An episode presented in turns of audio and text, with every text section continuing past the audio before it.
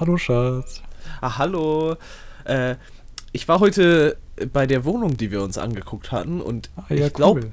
ich, glaub, ich habe ein richtig gutes Angebot ausgehandelt, weißt du? Die, ja, die alte war- Frau, war's ne? günstig? Ja, ja, ich, de ich denke schon, dass wir da sehr günstig mit wegkommen für diese richtig schöne Wohnung. Das ist, äh, du kannst dich doch noch an die alte Frau erinnern, die das verkauft, oder? Die, Ja. Die, no die 90-Jährige, ne? Ja, ja. Ich habe jetzt mit der ausgemacht, wir zahlen der 2400 Euro im Monat, bis sie stirbt und dann gehört die Wohnung uns. Und die ist halt schon 90. Wie alt will die denn bitte werden? 92? Hä? Das ist ja dann quasi gratis, die Wohnung. Ja. Und auch Du in so einer ein guten. Lage. Ja, ich, ich weiß. Die, die Frau, die, die kriegt noch ein bisschen Geld da zu ihrer Rente dazu. Dann gehen es der die letzten paar Jahre ein bisschen besser. Vielleicht hat sie ja noch Enkel, kann sie immer großzügig Taschengeld geben. Und wir kriegen die Wohnung fast geschenkt. Ja, Das ist ja, perfekt. das ist ja unglaublich. der Beste. Ich weiß. Hallo und Hallo. willkommen. Äh, das ist eine inspiriert von einer wahren Geschichte. ähm, der Plot-Twist an der ganzen Sache ist, diese 90-jährige Frau ist 122 Jahre alt geworden und hat damit den Weltrekord des höchsten erreichten Lebensalter Alters eines Menschen erreicht. Glaubst du, das hatte damit zu tun, dass sie wusste, dass sie bis an ihr Lebensende bezahlt wird? Dass sie Äh. motiviert hat, möglichst alt zu werden?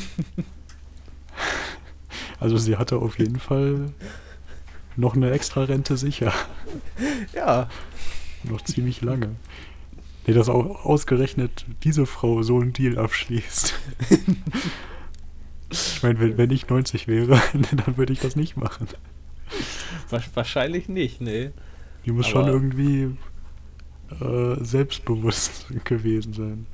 Ja, oder sie wollte wirklich einfach den anderen was Gutes tun, so von wegen, ja, keine Ahnung. Ich, die hatte vielleicht niemanden, dem sie das hätte vererben können oder so und dann, ja, freuen, kriegt sie für ihre letzten paar Jahre, wo sie mit sie da gerechnet hat, noch ein bisschen gutes Taschengeld, sehr gutes Taschengeld wahrscheinlich und kaum macht dann noch quasi irgendwelchen anderen Leuten eine Freude. Ja, was bei so, keine Ahnung, bei, bei Zeit ist es immer schwierig abzuschätzen, wann was war, so ungefähr. Also, Ja.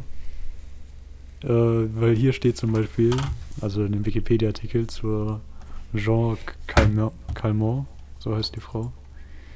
Äh, sie hat äh, Bekanntheit erlangt, als sie im Alter von 113 Jahren davon berichtete, wie sie als 14-Jährige dem Maler Vincent van Gogh begegnet sei. Dieser habe in einem Geschäft, das ihren zukünftigen Verwandten gehörte und in dem sie Verkäuferin war, Malerbedarf gekauft. Calmont wusste jedoch nichts Positives über ihn zu berichten. Nach ihren Aussagen stand sie einem schmutzigen, schlecht gekleideten und unhöflichen Menschen gegenüber. Sie erinnerte sich außerdem an den Bau des Eiffelturms. Ja. Ist halt schon ziemlich alt, wenn die 1875 geboren wurde Das ist halt wirklich alt. und erst 97 gestorben ist. 1997. Das ist, äh, ja, die hat eine Menge erlebt, so. In der Zeit ist halt wirklich eine Menge passiert. Aber wa- was auch bewundernswert ist, in den 122 Jahren äh, ist sie wahrscheinlich nicht oft genug umgezogen. Auf jeden Fall ist sie im selben Ort gestorben, wo sie geboren ist. Okay, ich, ich weiß nicht. Ich glaube, ist es nicht bei Leuten, die so in der Zeit geboren wurden, oft, öfters so? Ja, schon, aber trotzdem. Ich meine, wenn es jetzt Paris wäre, ich würde es nicht hinterfragen oder so. Oder so. Ja, okay, Großstadt ist. 50.000 Einwohnerort. Okay, Sieht aber ganz nett aus. ja. Nämlich äh, Arles. Ja, gut. Okay, aber wenn ich so überlege, ich glaube, meine Großeltern werden auch da sterben, wo sie geboren worden sind. Weil äh, Ja, meine okay. Großeltern leben noch alle zum Glück, aber ich glaube nicht, dass die noch umziehen. Und wenn ich das richtig im Kopf habe, sind die alle hier geboren. Und äh, ich glaube, das ist so ein, ich weiß nicht, ob das so ein Generationsding ist einfach, weil ich würde sagen, unsere Generation zieht schon mehr um als alte Menschen. ja, damals gab es auch, noch als sie jung waren. Grundbesitz. Ja. Damals konnte man sich das noch leisten, sich ein Haus zu kaufen einfach. Und viele waren auch irgendwie in der Landwirtschaft oder. Ja, das stimmt auch. So. Also wenn du damals So- geboren wurdest, deine. Ja, okay, aber doch, Fabriken gab es ja da schon ein paar Jahre, aber auch nicht so lange. Oder doch Nee. eigentlich schon.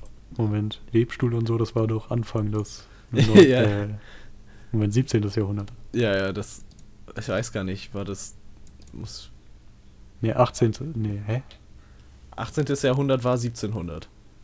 Ja, nee, oh, fuck, ich, ich, Du Alter, bist auf den Bait reingefallen. ich, glaub, ich habe gerade alles umgedreht. Auf jeden Fall, ich schaue jetzt, wann der Webstuhl, äh, der automatisch erfunden wurde. nicht einfach nach den industriellen Revolutionen suchen. Ich dachte so 1804 oder so. Äh, los, wo steht das Jahr? Äh, oh.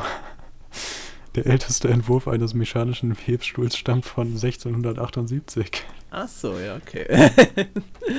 das ist natürlich äh, auch gut. Das ist aber nur der Entwurf.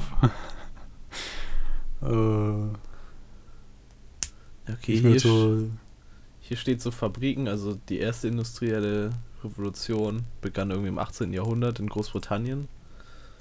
Und im 19. Jahrhundert wurde die nochmal verstärkt. Ja, zwischen 1780 und 1790. Ja, war das irgendwie, ging das los. okay. Ähm, ich stehen geblieben? Achso, bei der Frau. Noch eine Ja. kurze Sache, be- bevor wir mit was anderem weitermachen. Ähm, wo hatte ich das gelesen? Moment.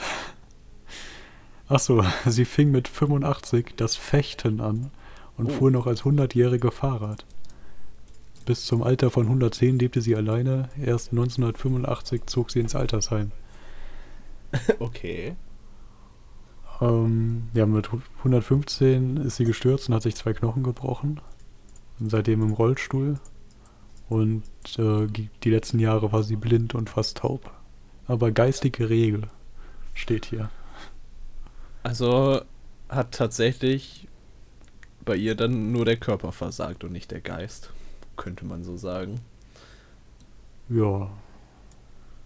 Also, Normalerweise verfäll, zerfällt, verfällt, zerfällt ja beides so ein bisschen, aber ja, ich denke auch, dass der ein bisschen verfallen sein ja wird. klar. aber Aber dass sie halt wirklich noch reden, also ja, dass sie noch bei Sinnen war, sollte das, Genau. glaube ich, heißen. ich glaube auch. Ähm, sie hat erst mit 117 Jahren versucht, das Rauchen aufzugeben, aber es nur ein Jahr geschafft. Oh. ja, ja. Au, au. Aber erst mit gab's 119 einen- hat sie dann aber, aber wirklich aufgehört, weil sie wegen ihrer Blindheit nicht mehr in der Lage war, sich selbst die Zigarette anzuzünden. Das ist halt auch ein K.O.-Argument an der Stelle. ja, und warum haben Sie aufgehört zu rauchen? Ich sehe halt nicht mehr, ich kann das nicht mehr anzünden. Ja, und sie hasste es, andere um Hilfe zu bitten. Also es war keine Option, andere zu fragen, ob sie die Zigarette anzünden können. ja, gut. Hat sie das lieber aufgehört. Das Äh, ist, hier steht, laut ihrem Arzt spielten dabei keine gesundheitlichen Aspekte, sondern vielmehr Calmons Stolz eine Rolle. Sie selbst führte ihr Alter auf den Genuss von Olivenöl, Knoblauch, Gemüse und Portwein zurück. Ja, ja, okay, ja, dass Olivenöl gesund sein soll, habe ich auch schon mal gehört. Aber ich glaube nicht, dass das das Rezept für Alter ist. Stolz, Olivenöl, Knoblauch, Gemüse und Wein. Wer weiß. Starten wir das Selbstexperiment und in 80 Jahren sehen wir uns wieder und gucken, wie es klappt. Hören uns wieder. Ja, okay. In 80 Jahren dann, auf jeden Ja. Fall. naja, mit der modernen Medizin, man weiß ja nicht, wie weit das so geht. Das stimmt. 103, da sehe ich mich eigentlich. ja, gut. Äh, ich glaube, mehr habe ich nicht zu der Frau zu sagen. Du hattest aber noch was beim letzten Mal, wozu, wozu wir nicht mehr gekommen waren. Ja, das ist richtig. Äh, das äh, hängt nicht wirklich mit dem Thema jetzt zusammen, bis auf das, das Paris auffallen wird als Wort. Okay. Und zwar äh, war das halt eigentlich aktuell für, das, für letzte Woche das Thema, äh, weil letzte Woche der, der chinesische Mars Rover gelandet ist. Äh, oh, habe ich nicht mitbekommen. ja, das äh, irgendwie hat es niemanden so richtig interessiert, weil es halt kein amerikanischer Mars Rover, sondern es war halt ein chinesischer. Und Mensch, jetzt spionieren die schon den Mars aus. ja, ganz schlimm einfach. Aber dabei habe ich mir das mal durchgelesen und da ist mir was aufgefallen, was ich vorher nie so in Betracht gezogen habe. Und zwar die Planetary Protection heißt das. Und es geht darum, dass die Leute sich wirklich Mühe geben, andere Himmelskörper nicht zu verschmutzen. Und. Oha.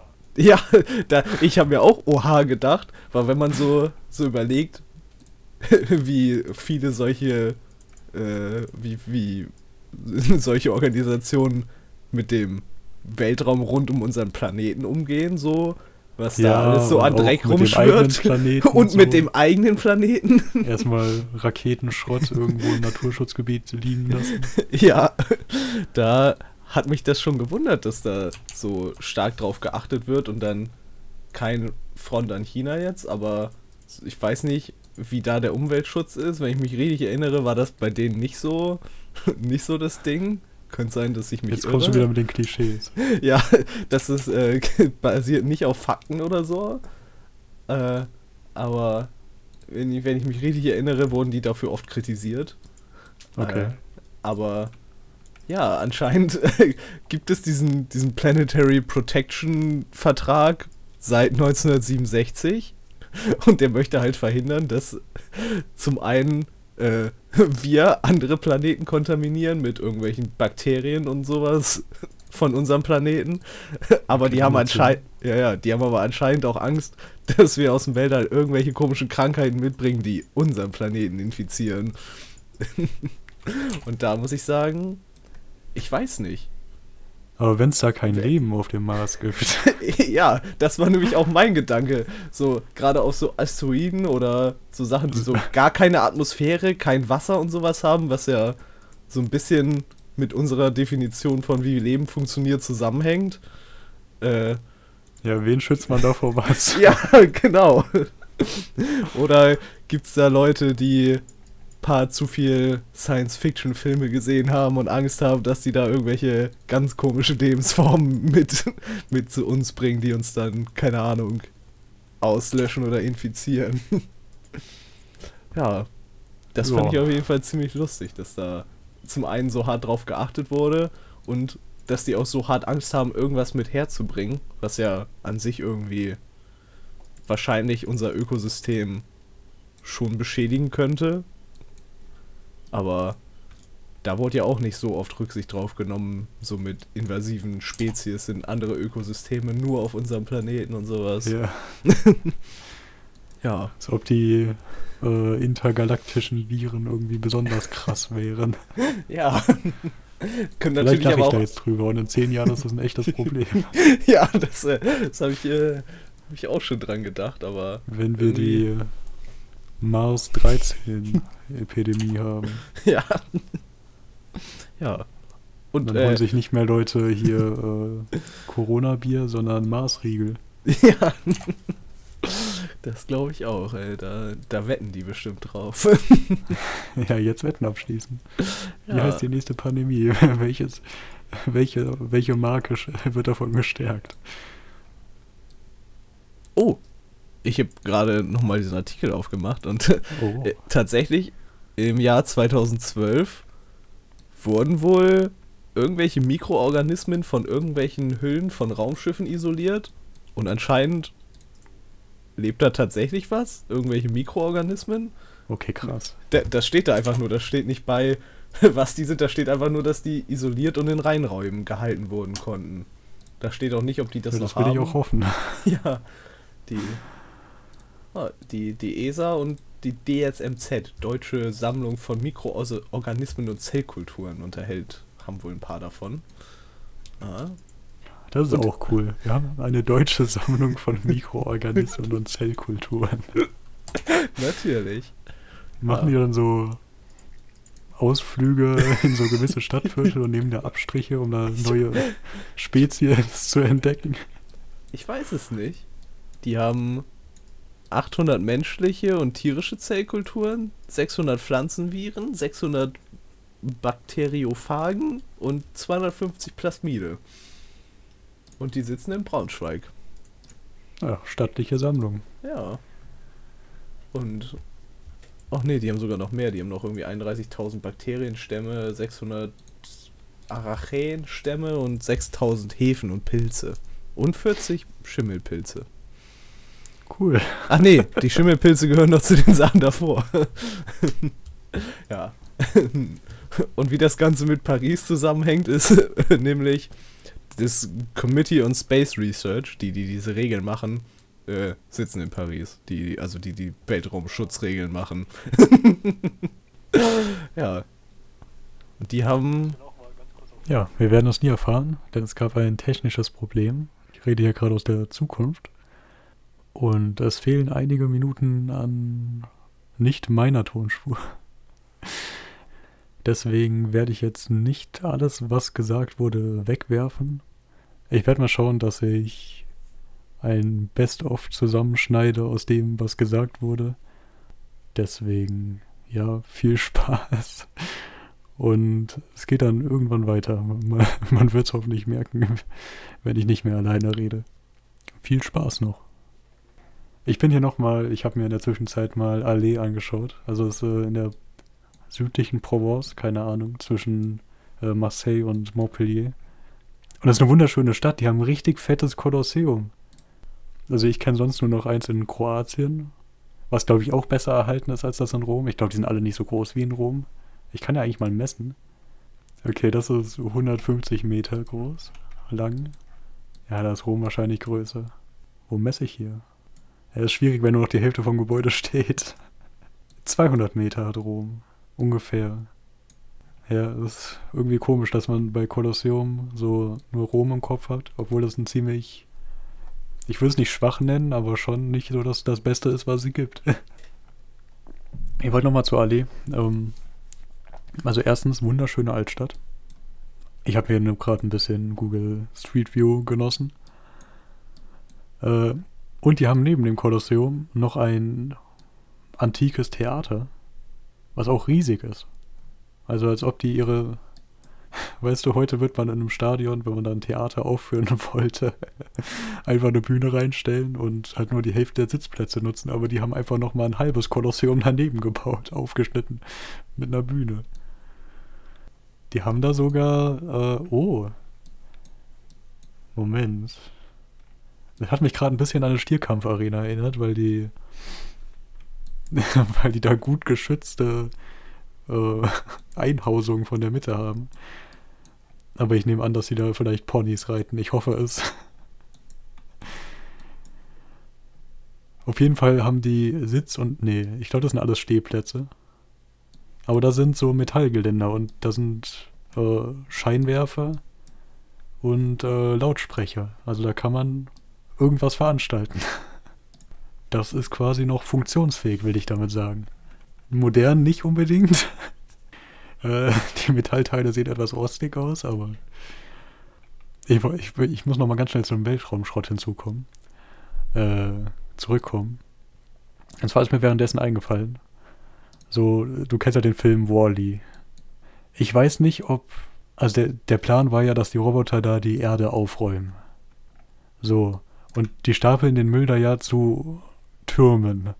Aber hätten die nicht einfach, anstatt die Menschen ins All zu schicken, während die da aufräumen, einfach den Müll ins All schicken können?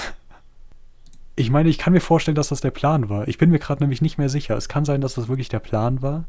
aber einfach, es sind ja da sämtliche Roboter irgendwie kaputt gegangen, weil die keine Ahnung haben, die Menschen.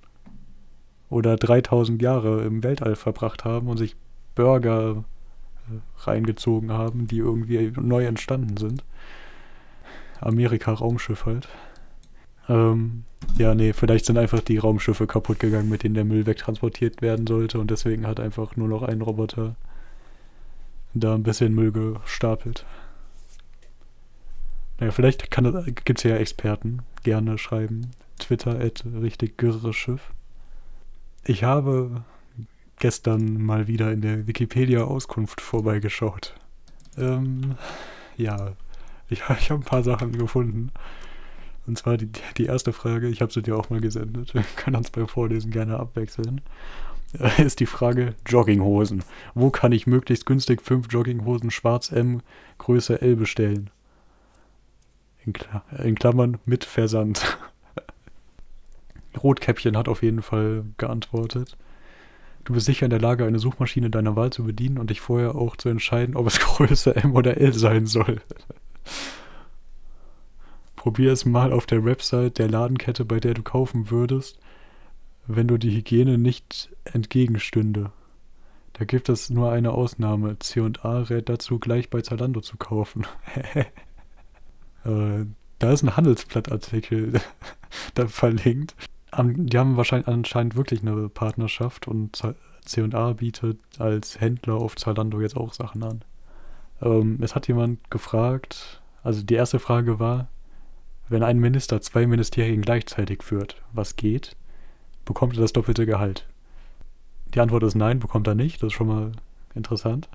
So, aber die nächste Frage ist, wenn ein Minister mehrere Ministerien leiten kann, ähm, reicht dann ein Minister für alle?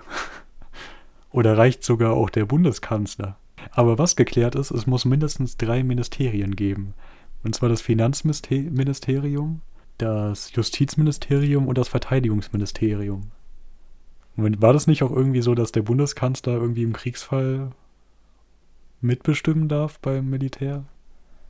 Ja, doch, das, das gilt noch. Okay. Also, falls er verhindert ist, geht der Befehl zum Staatssekretär und im Verteidigungsfall zum Bundeskanzler. Was ein bisschen dumm ist eigentlich. Ich meine, da hat man jemanden eingestellt, der hoffentlich Ahnung hat irgendwie und sich die ganze Zeit damit beschäftigt. Nur wenn Krieg äh, passiert, dann wird ihm alles weggenommen. Wobei bei Verteidigungsministern sind auch nicht immer die ausgewählt, die wirklich da die Qualifikation für haben. Eigentlich bei allen Ministerien. Äh, hier wurde nämlich noch das Beispiel genannt, dass äh, im Kabinett Schmidt III äh, sehr viele Ministerposten von gleichen Leuten belegt wurden. Nämlich nachdem am 17. September 1982 die Koalition von SPD und FDP zerbrochen ist, hat er das Kabinett nur noch aus SPD-Ministern aufgestellt. Und dann halt mit einer Minderheitsregierung bis zum 1. Oktober, also einen halben Monat lang, weiter regiert. Bis dann äh, Misstrauensvotum kam und Helmut Kohl Kanzler wurde, der dann irgendwie gefühlt 30 Jahre Kanzler war. Jetzt nochmal zu Schmidt, äh, Helmut Schmidt. Er war dann tatsächlich Bundeskanzler und Außenminister gleichzeitig. Und sein Innenminister war auch Justizminister. Sein Finanzminister war auch Wirtschaftsminister. Also sein, sein Bildungsminister war Landwirtschaftsminister. Sein Forschungsminister ist ein Verschwörungstheoretiker. Ja, die, die letzte Frage überspringe ich, glaube ich. Die ist nicht mehr ganz so interessant. Da haben einfach nur Leute sehr viele komische Fachwörter benutzt. Äh, okay, wo fange ich da an? Äh, es gibt einen Komponisten. so, wenn du jetzt an Komponist denkst, dann denkst, denkst du wahrscheinlich nicht an Gerhard Heinz. Ich sende dir mal wieder einen Wikipedia-Artikel. Ja, bitte, bitte. Ähm, denn dieser äh, österreichische Komponist hat nicht irgendwie klassische Sachen oder so äh, komponiert, sondern in den 60ern bis 80ern sehr viele, sehr viel Filmmusik gemacht für deutsche Filme. Okay, ja. Und auch wirklich für, für alle möglichen Arten von Filmen. So sein, sein Höhepunkt seiner Karriere war dann irgendwie in den 80ern die Filme mit Thomas Gottschalk. Wer Ja, kennt sie okay. nicht? Die, Na, natürlich, natürlich. und auch andere, wo deutsche Persönlichkeiten mitgemacht haben. Aber wenn man die Filmliste so durchgeht, sind da ein paar, ein paar nette Titel dabei. Ja, ja, Ich fange einfach mal in den 60ern an. ja. ja, ja. An. Ähm, ja, ich, ich beginne mal mit Geißel des Fleisches. Ich lese jetzt immer den Wikipedia-Artikel, den ersten Abschnitt einfach nur vor, dass man äh, ja ein Gespür dafür bekommt. ja. Geißel des Fleisches ist ein 1965 entstandener österreichischer Exploitationfilm, der im Gewand eines Gerichts Gewalt- und Sexualthrillers gestaltet wurde. Okay, okay, ja. Jetzt weißt du Bescheid. Ich lese noch schnell die Kritiken durch. Äh, Peimanns Filmlisten rügte 1965 massiv, dass man sich, anstatt sich auf die psychologische Durchleuchtung des Triebverbrechers zu verlassen, in einer Aneinanderreihung von Nackedei, Anämie und Vergewaltigungsszenen ergeben habe und auch zahllose Brutalitäten habe mit einfließen lassen. Okay. ja. Ich glaube Peimann einfach mal. Keine Ahnung, wer Peimanns Filmlisten sind, aber das war wohl mal eine Kinozeitschrift. ich denke, denke auch. Habe ich noch nie gehört. Ah, es war ein von Franz Peimann initiiertes und die ersten fünf Jahre auch von her ihm herausgegebenes wöchentlich erscheinendes Filmprogramm, in dem bis 1965 in lexikalischer Form Kritiken sämtlicher in Österreich angelaufenen Filme aufgelistet wurden.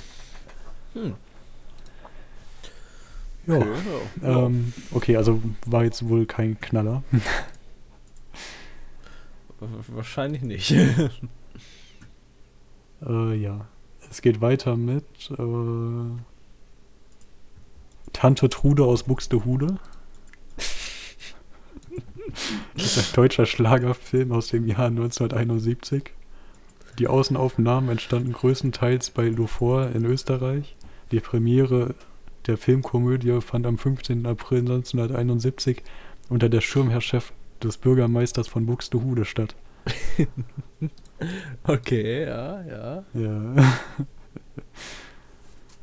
Äh, Die nackte Gräfin ist ein deutsches Erotik-Kriminaldrama aus dem Jahr 1970. Der hat wohl gern Filme für Erotikfilme gemacht.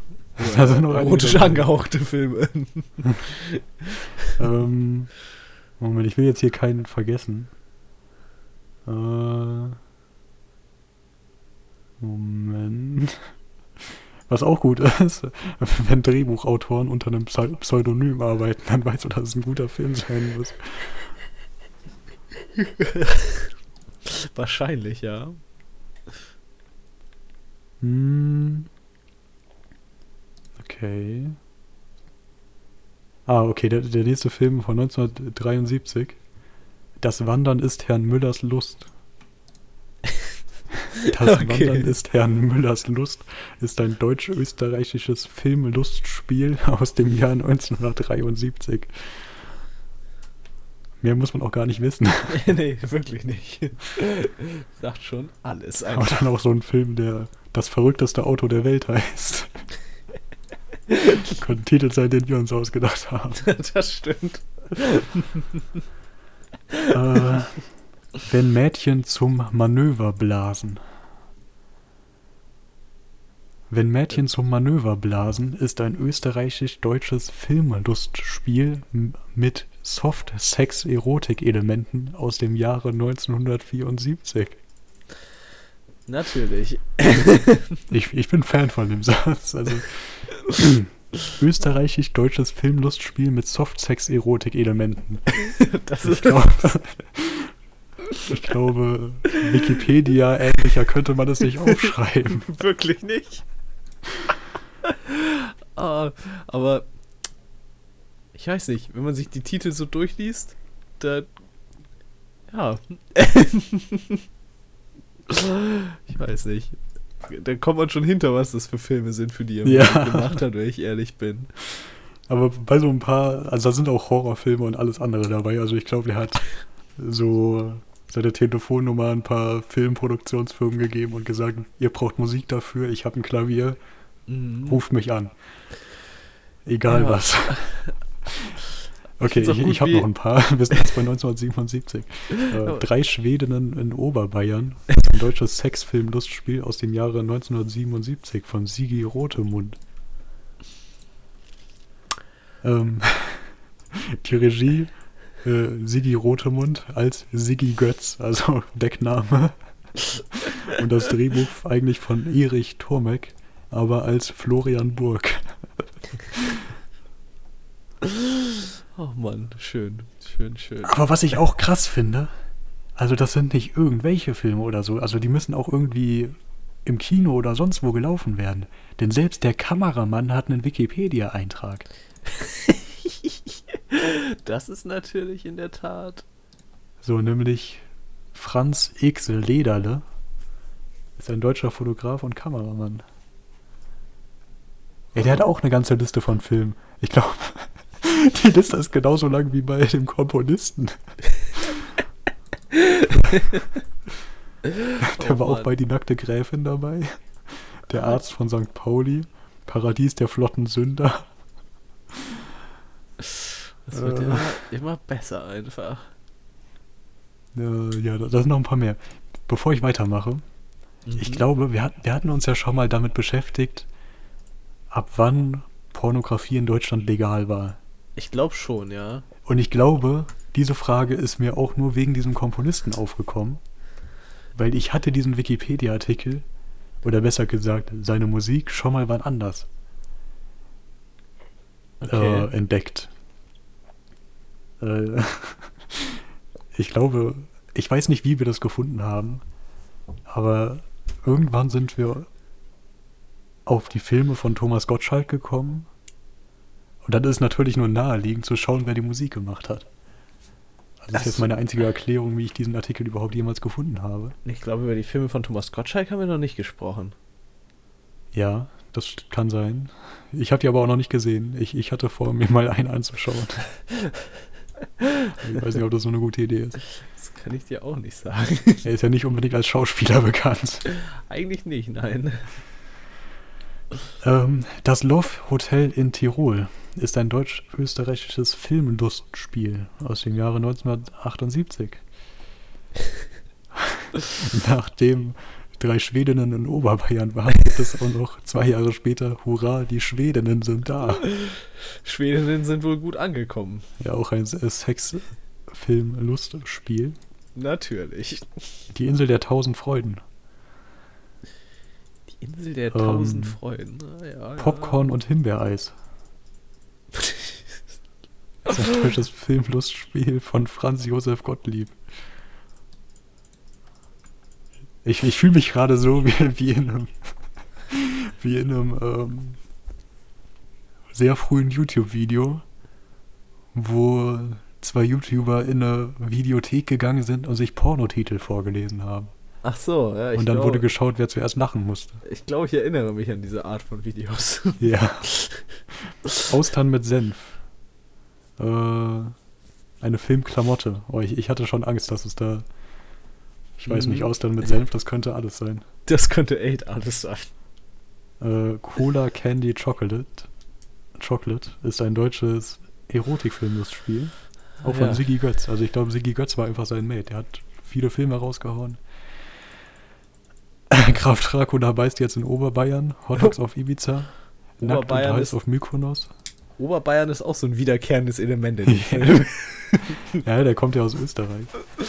Ich, ich würde sagen, der hat da viel mit den Münchner Filmproduzenten, die da für den lokalen Markt produziert haben. Für den Lokalmarkt, ja.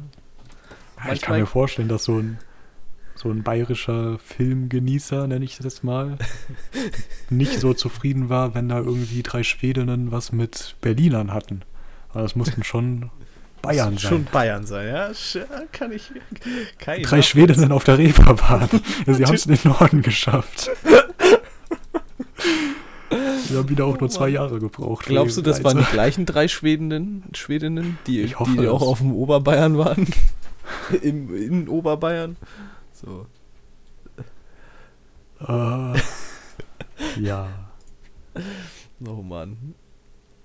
Wenn ich es richtig gesehen habe, heißen die Lil, Kirsten und Moni. Okay. Wer kennt's nicht? Typische schwedische Namen. Natürlich. Äh, die schönen Wilden von Ibiza, zärtlich aber frech wie Oscar. Mhm. Das ist auch von Josef Gottlieb. Ich glaube, der hat einfach viel mit Josef Gottlieb gemacht. Franz Josef Gottlieb. Ja. Ein Kaktus Das ist ist kein. Luftballon. Ja, das, der ist mir auch schon aufgefallen. Der uh, ist auch. Äh, Sunshine Reggae auf Ibiza. Was? das ist der Film. Ich glaube, das ist. Der ist zwar nicht mit äh, Thomas Gottschalk. Moment, vielleicht doch. Hm, Nee, sieht nicht so aus. nee. Was hast du gelesen? Besetzung. Marie-Louise Lusewitz. Rolle. Frau, die in Oldenburg den Zug verpasst. Bei welchem Film bist du? Bei Sunshine Reggae auf Ah. Ibiza. Meinst du auch Otto Retzer, Passagier in Oldenburg? Der ist auch gut. Oh Mann. Alle kriegen Namen und dann Mädchen in der Regentonne ist auch gut. Oh. Aber anscheinend gab es da nicht so viel. Also, es hat gereicht, da Leute mit Namen für solche kleinen Rollen zu holen. Ja, Also, da, da war Geld da. ich glaube auch. Diesen Film müssen wir am Ende nochmal zurückkommen. Okay, ich lasse den mal auf. Ähm, okay, es gab noch. Ah, genau, Die Supernasen ist der Film mit Thomas Gottschalk und Mike Krüger, für den er auch die Musik gemacht hat. Ja. Äh, Herr mit den kleinen Schweinchen. Popcorn und Paprika. Ist eine in Ungarn gedrehte deutsche Teenie-Filmkomödie. oh. Ah, ja. Verstehe Paprika wegen Ungarn. Also ich hoffe mal, dass das. Keine Ahnung. Vielleicht denke ich da zu weit. Äh, Geld oder Leber? Was? Komödie. Okay. Das ist, hätte doch der er Titel von dritten so einem schlechten Teil von Der Bockerer gemacht. Der Bockerer. Davon gab es vier Ahnung. Teile. Gibt es davon noch mehr Teile? Ich hoffe es, dass sie nicht mit dem dritten angefangen haben. Äh, Ja, der Bockerer, der Bockerer 2, Österreich ist frei, der Bockerer 3, die Brücke von Andau und Bockerer 4, Prager Frühling.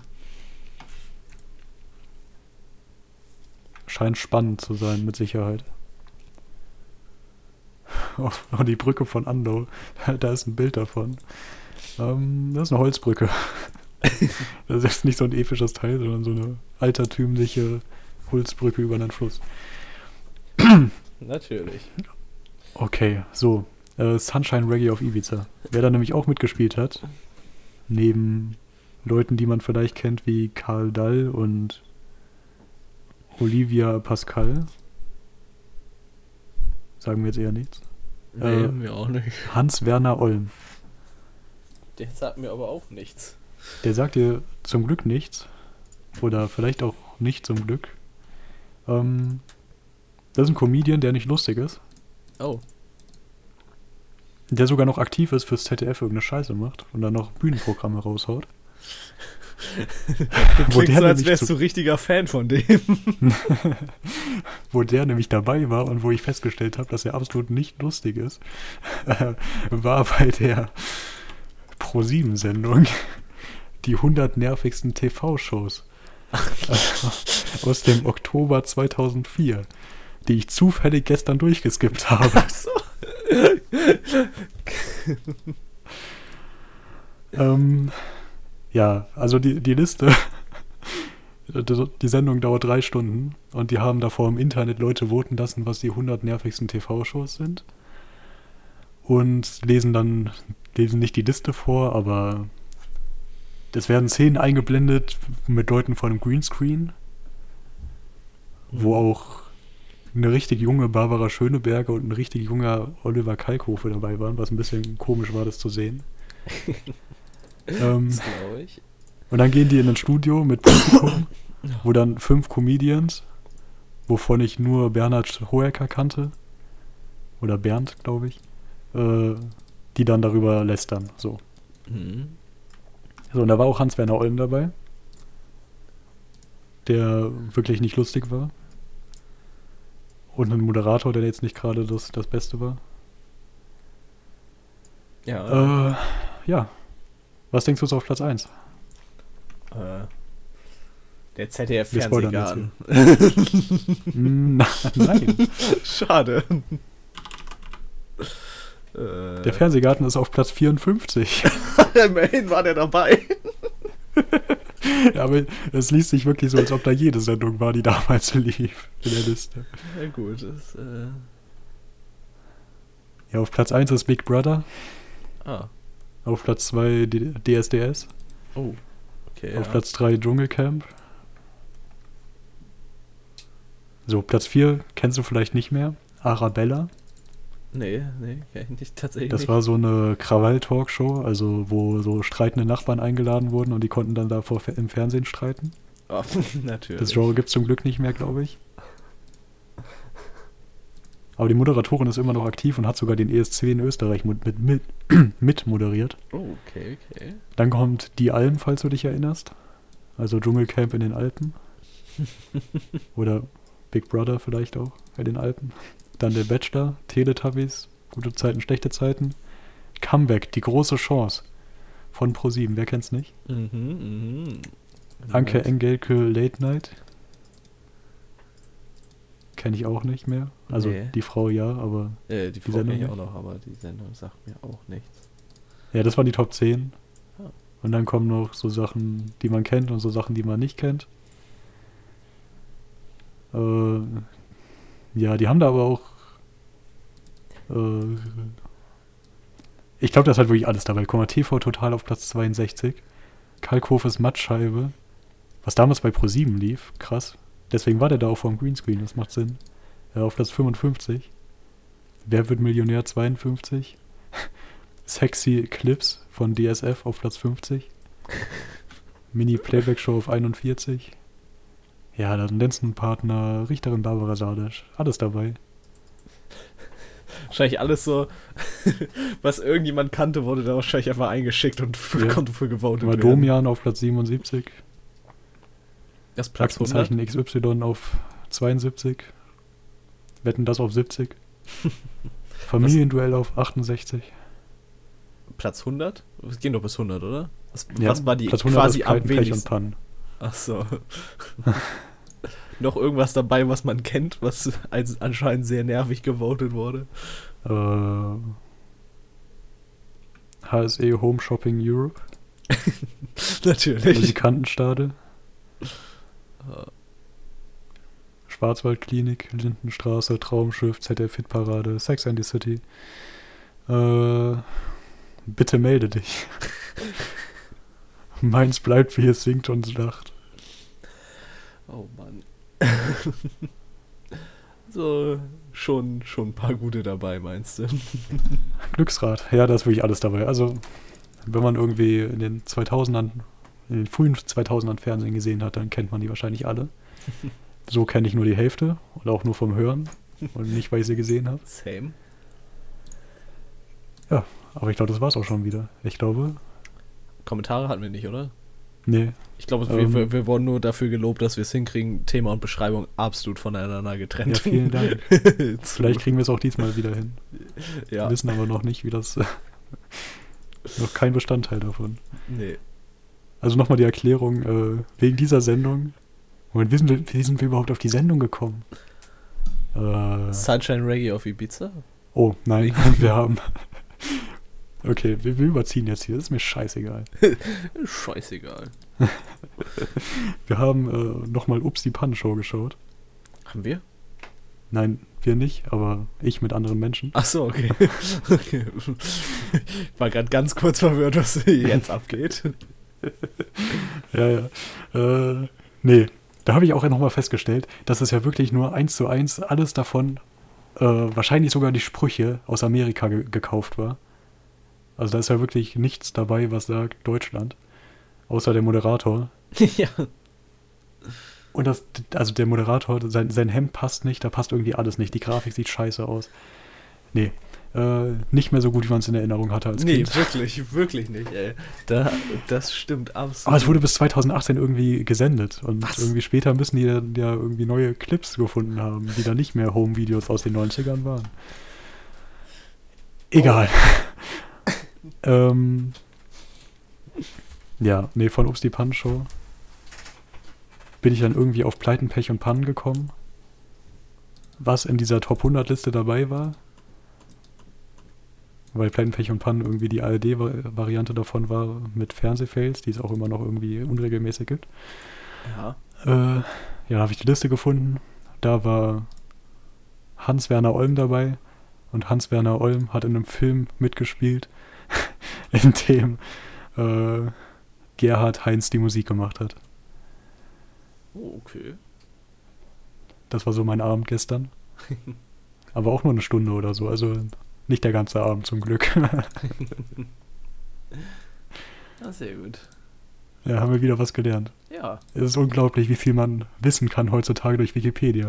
Stell dir vor, es gäbe kein Internet und du wüsstest nur ein Drittel von dem, was du weißt, vielleicht. Das wäre in der Tat sehr traurig. Dann. Ich meine, du hättest nie was von Gerhard Heinz gehört. das stimmt. Und du wüsstest auch niemals, wer, wer vor, vor 16 oder 17 Jahren in der scheiß Pro 7 3 Stunden Sendung als schlechteste Fernsehsendung bestimmt wurde. Das. Wow, das, das stimmt einfach. Das ist ein bisschen verrückt. Mhm. Ja, und ich glaube, da kann man, damit, damit kann man es belassen. Ja, ich, ich denke auch. Ja, vielen Dank fürs Zuhören. Vielen Dank. Tschüss. Tschüss.